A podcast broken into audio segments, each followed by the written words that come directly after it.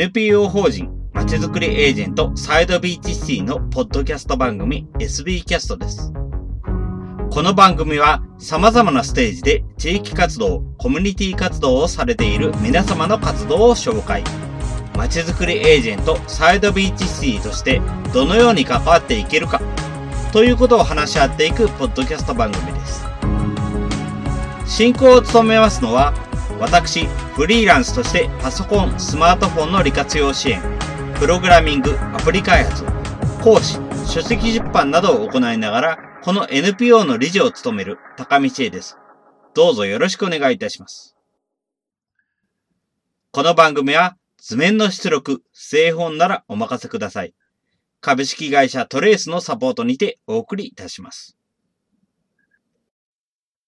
はい、それでは今回のゲストは、シニアプログラミングネットワークを展開していらっしゃいます、小泉勝志郎さんに来ていただきました。えー、小泉さんよろしくお願いします。はい、よろしくお願いします。はい、ありがとうございます。それではまずは簡単にですが、自己紹介という形からお願いできますでしょうか。はい。えっ、ー、とですね、シニアプログラミングネットワークの代表をやっている小泉と申します。まあ、シニアプログラミングネットワークっていう団体自体はですね、もう、あの、名前のごとく、シニアがプログラミングをするのを支援する団体です。で、今ですね、はい。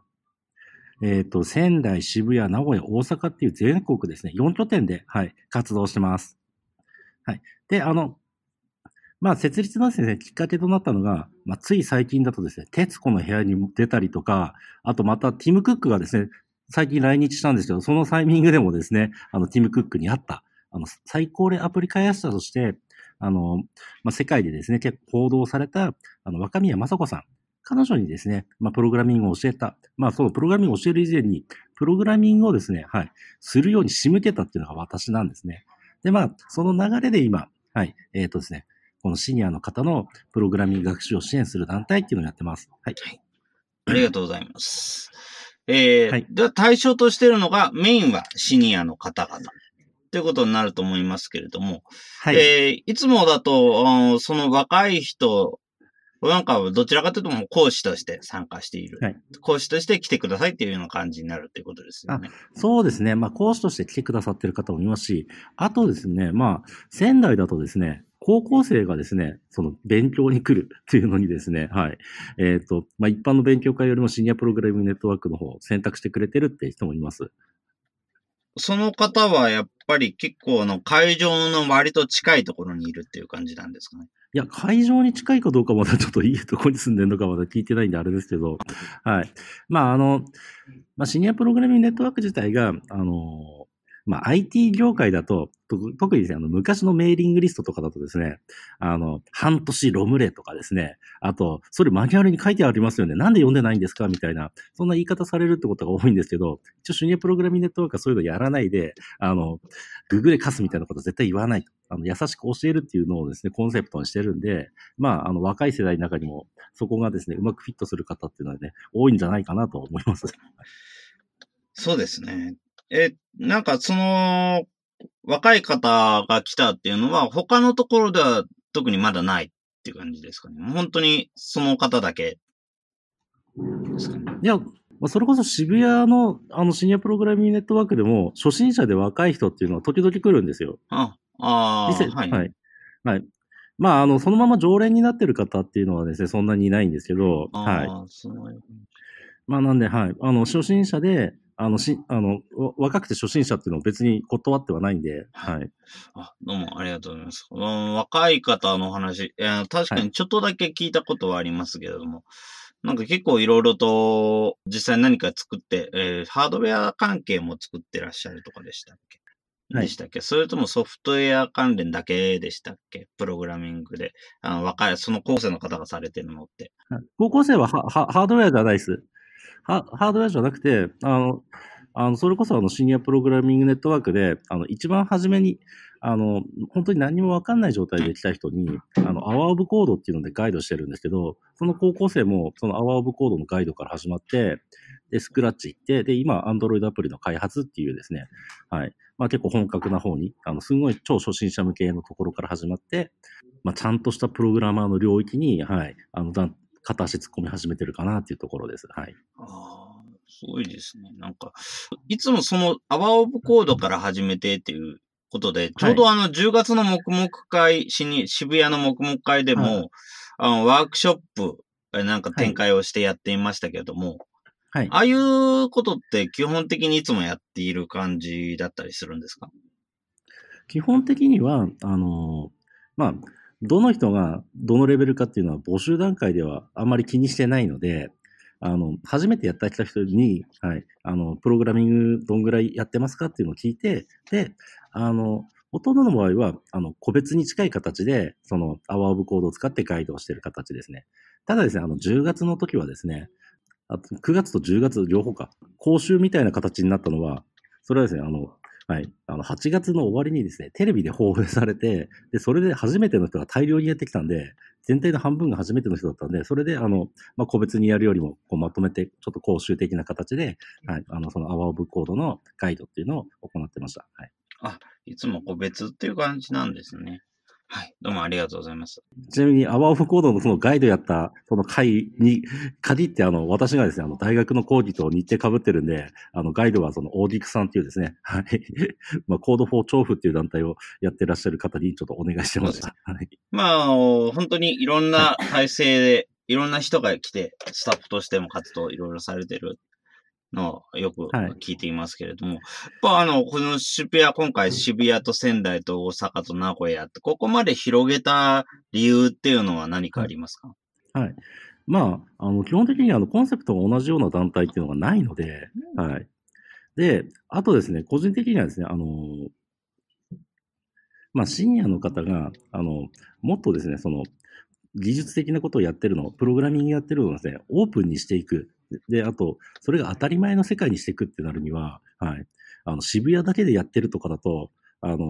世の中の当たり前にはならないんですよね。あくまで渋谷だけでってなっちゃうんで。で、それがあの、今、えっ、と、仙台、名古屋、大阪ってできることで、はい。あのまあ、まだ全国カバーまでは行ってないですけど、はい。あの、プログラミングを勉強するシニアの人が集まれる場所っていうのが出てきてるなと。はい。で、なんで、そのですね、まずは場をですね、はい、全国で、はい、広げるっていうところで、その、シニアがプログラミングするっていうのを当たり前にしていこうっていうですね、はい、考えを持ってやってます。はい。そうですね。ありがとうございます。それらの団体、まあ渋谷、仙台、大阪、名古屋との連絡手段っていうのは何か、どういうのを使ってやってらっしゃるんですか？特にですね、今、あの、それぞれの連絡っていうのはですね、やってない形ですね。それぞれの、メインなはい。まあ一応ですね、はい任。せっていう感じで。はいまあ、完全お任せって感でもなくて、はい。一応ですね、それなりにコミュニケーションはあるんですけど、はい。まあ、一応、あの、全体のスタッフ用のですね、あの、Facebook グループとかあるんですけど、そんなにあの、いろいろやりとりがあるわけではなく、はい。たまに何かトピック的な、まあ、これからあの、テレビで放映されるんでとか、これから朝日新聞に載るんでってなった時に、はい。まあ、そこにですね、はい。今度テレビで出るから、はい。あの、もしかしたら増えるかもしれませんよとかね。あと、まあ、今度、その、どこどこで発表するんで、はい、そちらの成果ちょっと教えてくださいとか、そんな感じでですね、はい、やり取りをしてる感じですね。じゃあもうそれ以外も本当にそれぞれのあ運営のメインの方にお任せをっていう感じなんですね。あそうです、そうです。はい。まあ、自分の、自分もシニアプログラミングのネットワーク交流用のところには参加してますけれども、そこ以外で結構いろいろなやりとりあるのかなとか思ってたんですけども。あ、そうですね。あのーただ、その交流する場とかはですね、持ちたいとは思うんですけど、はい、あのーまあ、リアル交流とかに関してはですね、それこそ年に1回とか何年に1回とかじゃないとできないと思うんですよ。みんな、あの、全国散ってるんで。バジェ的になんで基本的にはオンラインでの接点っていう形で、はい。まあ、それがいいんでしょうかね、やっぱり。あの、無理にオフラインでの交流ってやると、なかなか参加できない人とかもいて、まあそれに偏るね、あの、オンラインだけっていうふうに絞っちゃった方が逆にいいのかもしれませんね。うん、まあ、オンラインだけに絞るつもりはないんですけどね。まあ、発表会みたいなものをやりたいとは思ってるんですよ。で、ちょっとですね、あの、まあ、今も、あのーまあ、今ですね、あの、私の方でそのシニアプログラミングネットワークも絡む形ですけど、あの、3世代プログラミング講座っていうですね、あの、ものをやってまして、で、そういったものの成果報告会を兼ねる形で、で、あの、それこそですね、渋谷の常連の鈴木富士さんなんか最近あの技術系のね、あの iPhone アプリ開発の同人誌出したりしてるんで、そういったものをですね、発表できる場っていうのを作っていきたいなと。今日の場を。まあ、それはですね、思ってます。はい。とうございます。はい。で、実際ですが、実際のイベントで、だいたいどのような人が来てるなーっていうのって、他に見ていて特徴的なもっていうのは、特徴的な方とかそういうのってありますか？そうですね。まあ実はですね、あの、まあ若宮さんの件が、まあ結構大きく報道されたんで、その、シニアプログラミングネットワークの各支部立ち上げるときって、大体若宮さんを呼んで講演、もしくは、あの、私がファシリテーターやってのハッカソンをやって、それで人を集めてそこをコアにしていうことをやってるんで、そうするとですね、どどうしてもですね、本当に初めての人、会社でプログラミングを組んでた経験がある人っていうよりも、本当に、あの、全く何やっていいか分かんない人っていうの割合が、まあ、比較的高めになってるかなと思います。はい。まあ、そういう意味でですね、はい。まあ、本当の初心者相手に教えるっていうのはですね、まあ、かなり、まあ、まあ、私もですね、いろいろやる中で経験させてもらってるなとは思いますね。あ、そうですか。でも、自分も、サイド BHT の方でも、たまにあの、プログラミング系の講座もやってますが、本当になんていうか、10月の時なんかびっくりしました。本当に、なんか自分の講座だと30分平気でかかる最初のはい2、3ステージをあっという間にこなす人たちばっかりで、なんていうか、本当にあの、やる気がすごいあるなという感じをあ感じました。そうですね、やる気は、ね、あの、ある方多いですね。うんはい。で、やっぱりですね、あの、まあ今、まあ若宮さんをきっかけに集まってる人多いんですけど、その特に渋谷とかはで一番できる方の人として、84歳の鈴木富士さんがいらっしゃるじゃないですか。はい。で、で、彼はもうすでにアプリも何本も出してるんで、やっぱ彼の影響を受けて、そのアプリの勉強しようとか、あとこういうものを作ってみたいと思う方は多いですね。で、実際今大阪支部長やってる大島さんが、その鈴木富士さんの影響で iPhone アプリ作って、で、リリースまでっていうところまで至ってますからね。うんはいなるほど、そうですとか。なんか、あとは渋谷なんかだと、結構あの、遠くから、横浜とかから参加されてるっていうような方も結構はいはい。見かけますし、自分もはい横浜の話すると結構つながることも多いんですけども、他のところだと結構なんか地域の話とかを聞く機会ってありますか？そうですね。あの、まず、いわゆる遠くからやってきてるって方だと、大阪もですね、京都とか神戸から来てらっしゃる方っていらいるんですよね。ただですね、東北に関してはですね、あの、仙台、あの、県外から来る人いるかっていうと、東北ってめちゃくちゃ広いんで、なかなか県外から来るっていう人はですね、まあそんなにいないかなと。そうでしたか。そうですね。やっぱ、あの、東京とか大阪は、その、ね、近隣の県と交通の便も結構いいんで、はい。まあね、なお長くても1時間もあれば来れるっていう感じじゃないですか。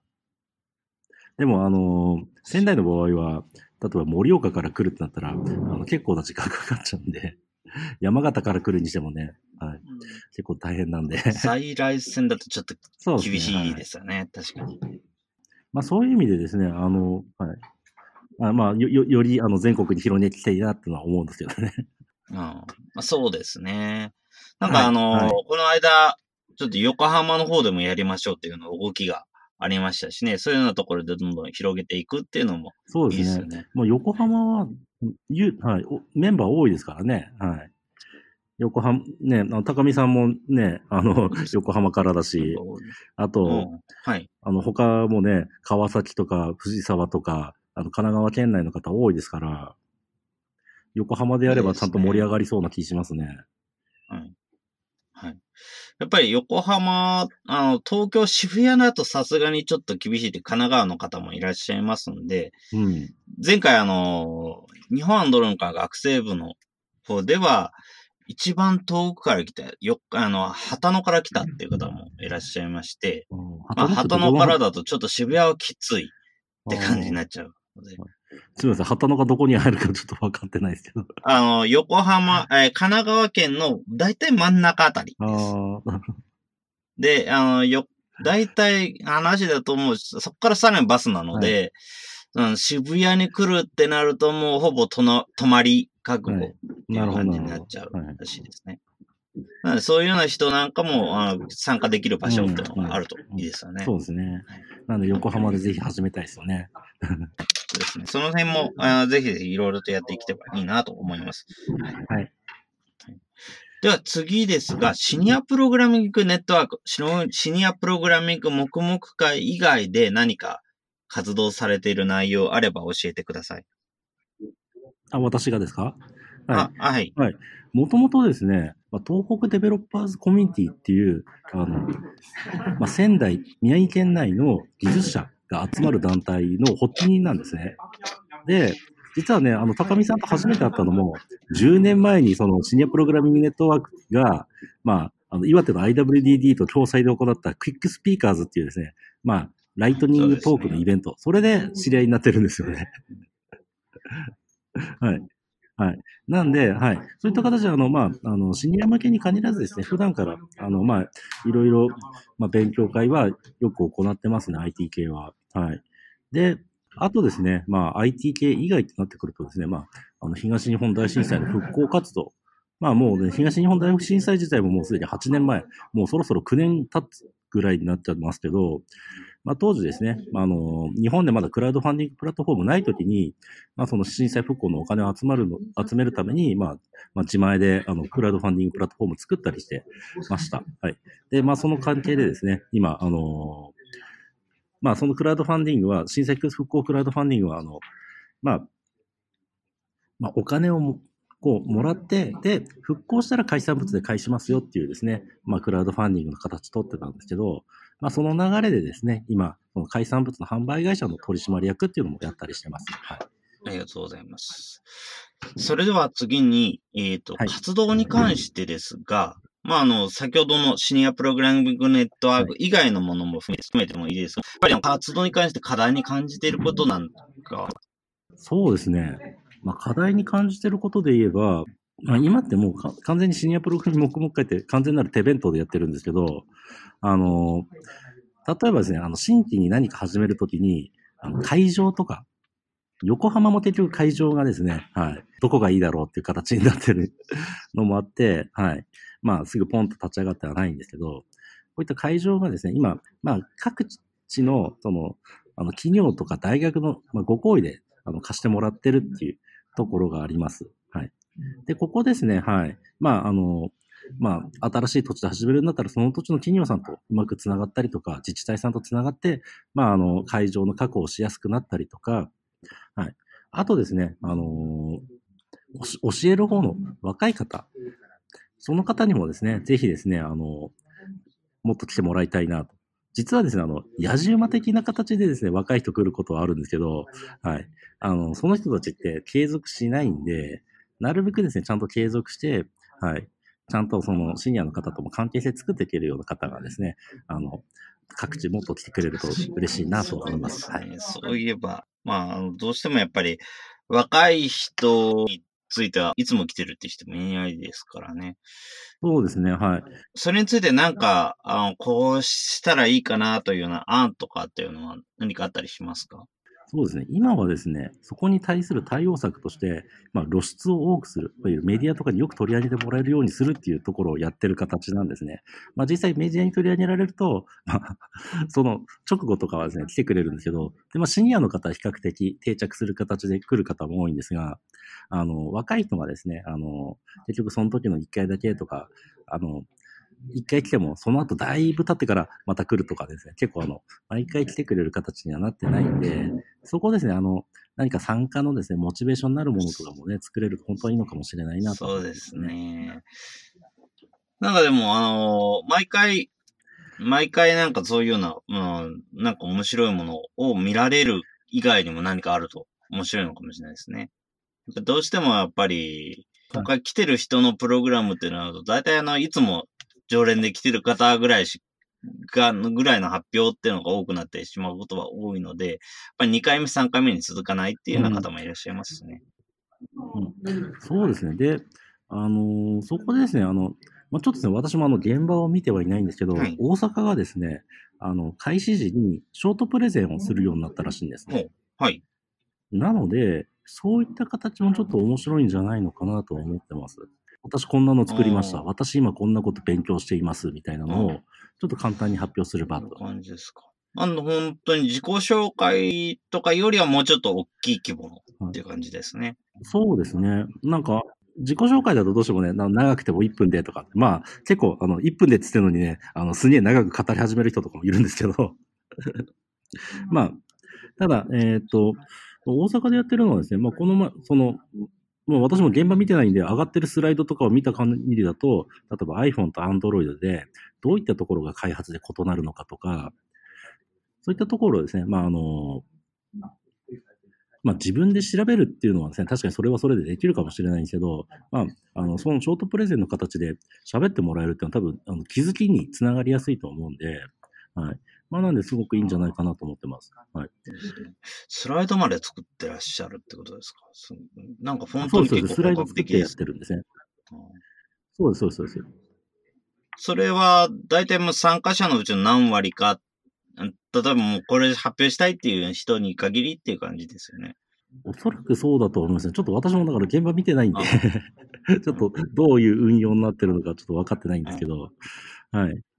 ただ、はい、あのー、例えば一人5分にしたって、全員発表したらすごい時間になっちゃいますからね。まあ、渋谷だと、渋谷の規模だとちょっと難しいですよね。うん、人数だと。無理、無理ですよね。あの、一人5分で全員喋ったら、だってこの前だって37人とか来てるんで、それだけでも終わっちゃいます、ね、終わっちゃいますよ。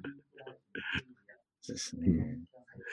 ちょっとなんか、そうですね、横浜とかでやるんであれば、ひょっとしたら、そういうのも、ちょっと考えていければ面白いかなぐらいですかね。はい。そうですね、はい。ではですが、次ですが、なんか特にこの、これを聞いている方たちに、まあシニアの方、若い方、いろいろいらっしゃると思いますが、IT についてどういう関わり方をしてほしいなっていうふうに思っていますか、そうですね。あの、まあ実はその、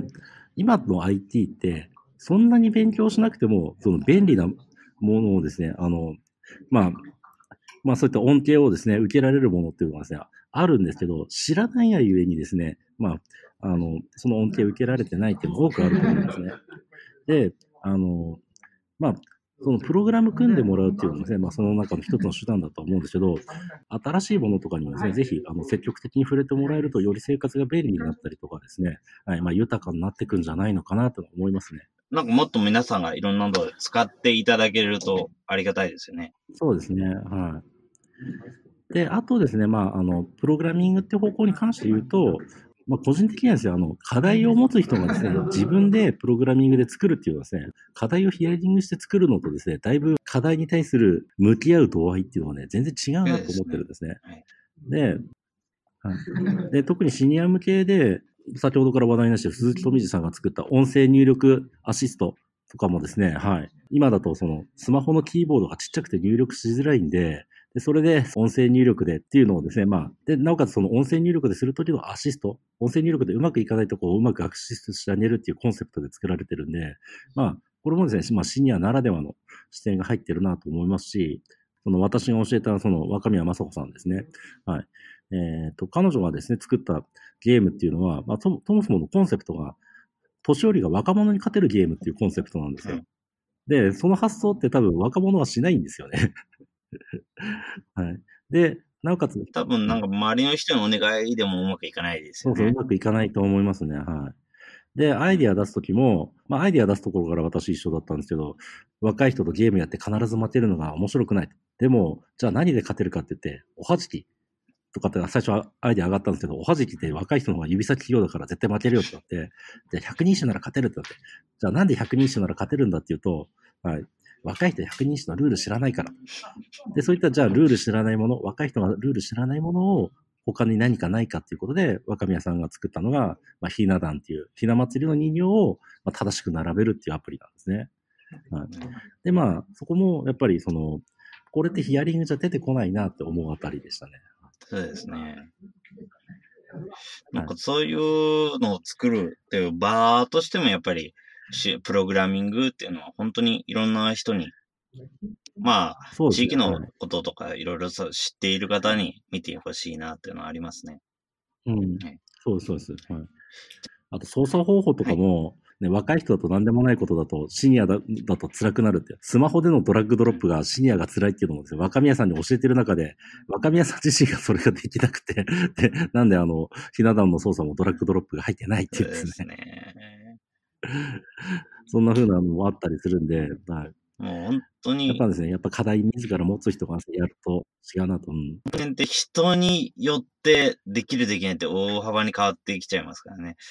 ぱり自分もいろいろな方にあのスマートフォンの相談やってますけれども、やっぱりフリックが普通にできちゃう人も、はい。フリックがうまくできない人もいますし、うんうん。そうそうそう、フリックできない人が多いね。逆にあの、点キーだと考えてる間に先進んじゃうからフリックの方が楽っていうこともあって、たまに見てて、あの、あ、い、うで、絵を想像してる時に2、3秒固まってて次行っちゃうっていうような人を見かけるとフリック進めてますけども、うんうんそれだと意外とそんなに行っちゃったりしますね。うん。うんうんはい。なるほど、なるほど。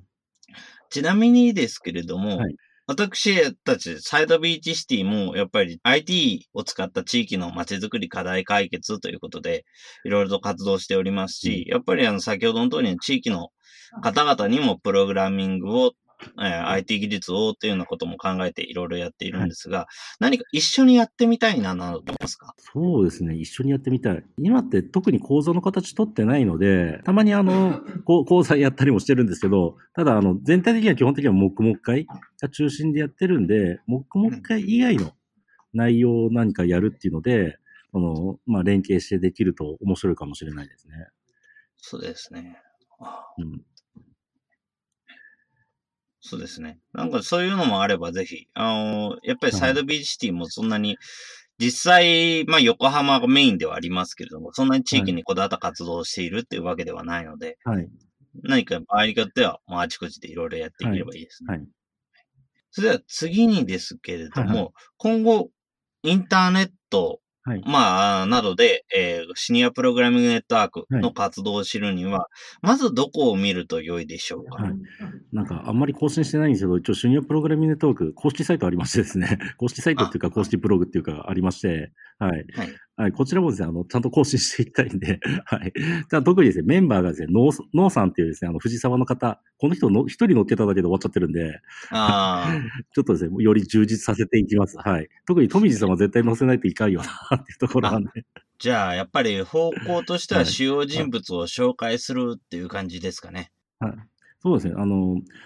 まあ、若宮さん今結構ですね、まあ、人気あって、そのテレビとか、あとね、公演なんかも全国で何十回もやってるぐらいですけど、まあ、他の方にもですね、そうなってもらいたいっていうか、富士さんに至っては若宮さんには明らかにスキルはるかに上ですからね。なんで、もっとですね、あの、皆さんが露出して、ちゃんとですね、成果とかをですね、より認めてもらえる形にですね、持っていきたいと思ってます。まあそういう意味で、公式サイト更新してないけど、まあ、まずはそこを見てもらえると嬉しいなと。はい。すみません。で、で、そしてですね、公式サイトの更新とかで、まあそういう意味でもですね、あの、手伝ってくれる方、はい。募集したいなと思ってます。はいはい。その他だと、例えば connpass のシニアプログラミングに関する、もう今回とかのページとかですかね。あ、 connpass っていうか、テックプレイでやってるんですよね、うちは全部。渋谷の会場、テックプレイから借りてますからね、テックプレイ使わないとダメなんですよ。ああ、そっか。テックプレイの会場を使う場合は、テックプレイのサイトだけを使ってくださいってことでしたね。プレイとのや約束事としてそうなってるんで。なので、基本的にコンサプト、 connpass で、はい、あの、あの、ページ作って募集とかはやらないです。はいああ、ポッドキャストも、あブログの記事という形でも公開をされますので、そこの記事として、まあ、あの、ポッドキャストのアプリからだと、ショーノートっていう感じで表示されますので、そちらの方にも、シニアプログラミングネットワークはのホームページと、あとはテックプレイの、はい、はいとこですねぜひはい。そちらの方を紹介していければと思います。はい。ありがとうございます。では、あの、最後の方ですけれども、あの、最後にこれは言っておきたい、活動のキーワードにしたいとか、そういうのありますか？そうですね。まあ、私自身はですね、あの、まあ、このシニアプログラミングネットワークに限らずいろいろ活動をやってまして、はい。まあ、例えばですね、まあ、先ほどの活動で紹介しなかったですけど、まあ、海産物、海藻の燃えキャラのリバサちゃんっていうのもですね、運営してたりとかするんですね。で、まあ、あの、いろいろ活動をやるとですね、それが意外と面白い形で繋がるんですよね。その、実はその、えっ、ー、と、去年ですね、あの、京都で、あの、私このシニアプログラミングのお仕事を受けたんですけど、それ実はですね、この萌えキャラつながりだったんですよ。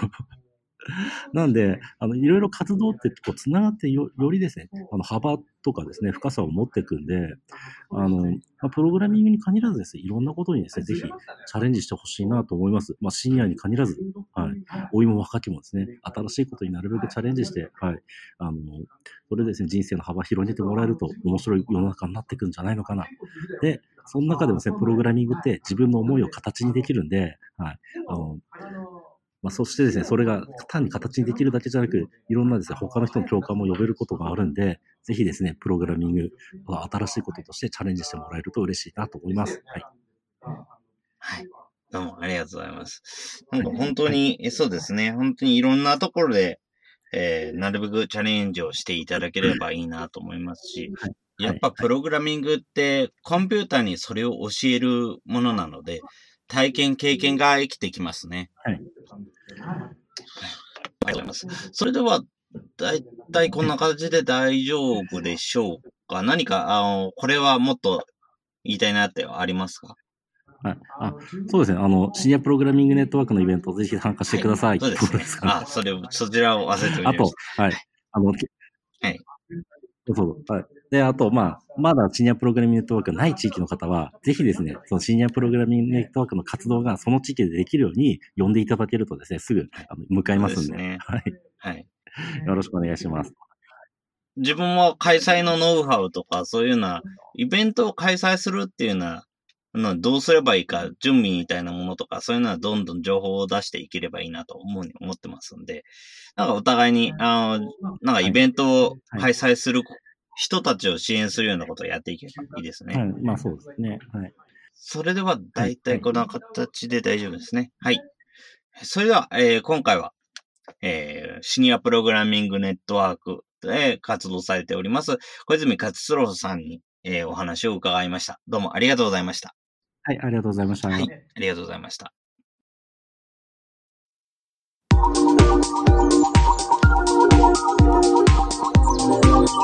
今回は仙台をはじめ東京、渋谷、名古屋、大阪にてシニアがプログラミングをするということを支援する場、シニアプログラミングネットワークを展開している小泉勝郎さんにシニアプログラミングネットワークの活動内容やその活動目的、シニアプログラミングネットワークにかける小泉さんの思いについてのお話を伺いました。黙々会とは、黙々と IT に関する作業、勉強を行う場として、様々な IT コミュニティが各地で開催している IT 勉強会の形式の一つです。黙々と言っても、その度合いはイベントごとに様々で、シニアプログラミング黙々会では、若い人がシニアにプログラミングを教えたり、シニアが成果を発表、紹介したりといったことも行われています。シニアプログラミング黙々会は、毎月1回程度の間隔で、イベントスペースや企業、大学のスペースなどで開催されています。東京渋谷では、テックプレイというイベントスペースを利用しており、毎月20人程度の人たちが参加しています。コンピューターのプログラミングというのは、年齢にかかわらず、比較的簡単に始めることができます。年齢というより、どちらかというと、やる気や興味に左右される点が多く、シニアプログラミング黙々会でも、多くの人がプログラミングを楽しんだり、それぞれの目的を解消するためのプログラムを作成したりしています。私、高見知恵も、東京渋谷のシニアプログラミング黙々会には参加していますが、毎回シニアの方々の吸収力の高さに驚かされています。知識を身につけること、それを使って考えることに年齢はあまり関係ないということをとても強く感じることができます。シニアプログラミングネットワークの課題としては、会場の確保と常連となる若い人たちの確保。IT 技術の勉強会などイベントには特に多いことですが、会場については会場の方の行為によって貸してもらっているという状況。横浜など別の会場で開催するときの大きな課題として考えているとのことです。また、フラッと来る若い人は少なくないものの、常連として参加するような若い人、教える側になる人たちが少ないという悩みがあるということ。若い人が来て面白いという仕組み作りを検討しているということです。小泉さんは課題を持つ人が自分でプログラミングで作るということがとても重要であると思っているとのこと。もちろん、プログラミングの知識を持つ人に依頼して物を作っていくということは可能です。しかし、課題を持つ人本人にしかわからないこと、身体的な制限など、他人ではわからないことも少なくない。そのため課題を持つ人が直接プログラミングに向き合うこと、それにより生まれるものがあるということをシニアプログラミングネットワークを通じて感じているとのことです。そしてシニアプログラミングネットワークを含めて様々な活動を行う小泉さん。いろいろ活動をすると、いろいろ面白い形でつながるということを感じているとのこと。プログラミングに限らず、老いも若きも新しいことになるべくチャレンジして幅を持って活動をしてほしい。プログラミングは思いを形にすることができる。そして他の人の共感も呼べる。プログラミングにも新しいものとしてチャレンジしてほしいと思っている。ということでした。シニアプログラミングネットワークの黙々会は、毎月1回程度の間隔で開催されています。プログラミングはやる気と興味によって年齢に関係なく入り込める分野です。興味のある方はぜひシニアプログラミング黙々会に参加してみませんか？最後に感想の受付ですが、このポッドキャストの感想は Twitter や Facebook などで受付しております。ハッシュタグは sbcast045。アルファベットで s, b, c, a, s, t。数字の045で投稿いただけると幸いです。それらが使えないという方は、まちづくりエージェントサイドビーチシティサイトのお問い合わせフォームなどからご連絡いただければと思います。今後もこの番組では様々なステージで地域活動、コミュニティ活動をされている皆様の活動を紹介していきたいと思います。それぞれの視聴環境にて、ポッドキャストの購読、ないしチャンネル登録などをして次をお待ちくださいませ。それでは今回の SB キャストを終了します。皆様お聞きいただきましてありがとうございました。この番組は図面の出力、製本ならお任せください。株式会社トレースのサポートにてお送りいたしました。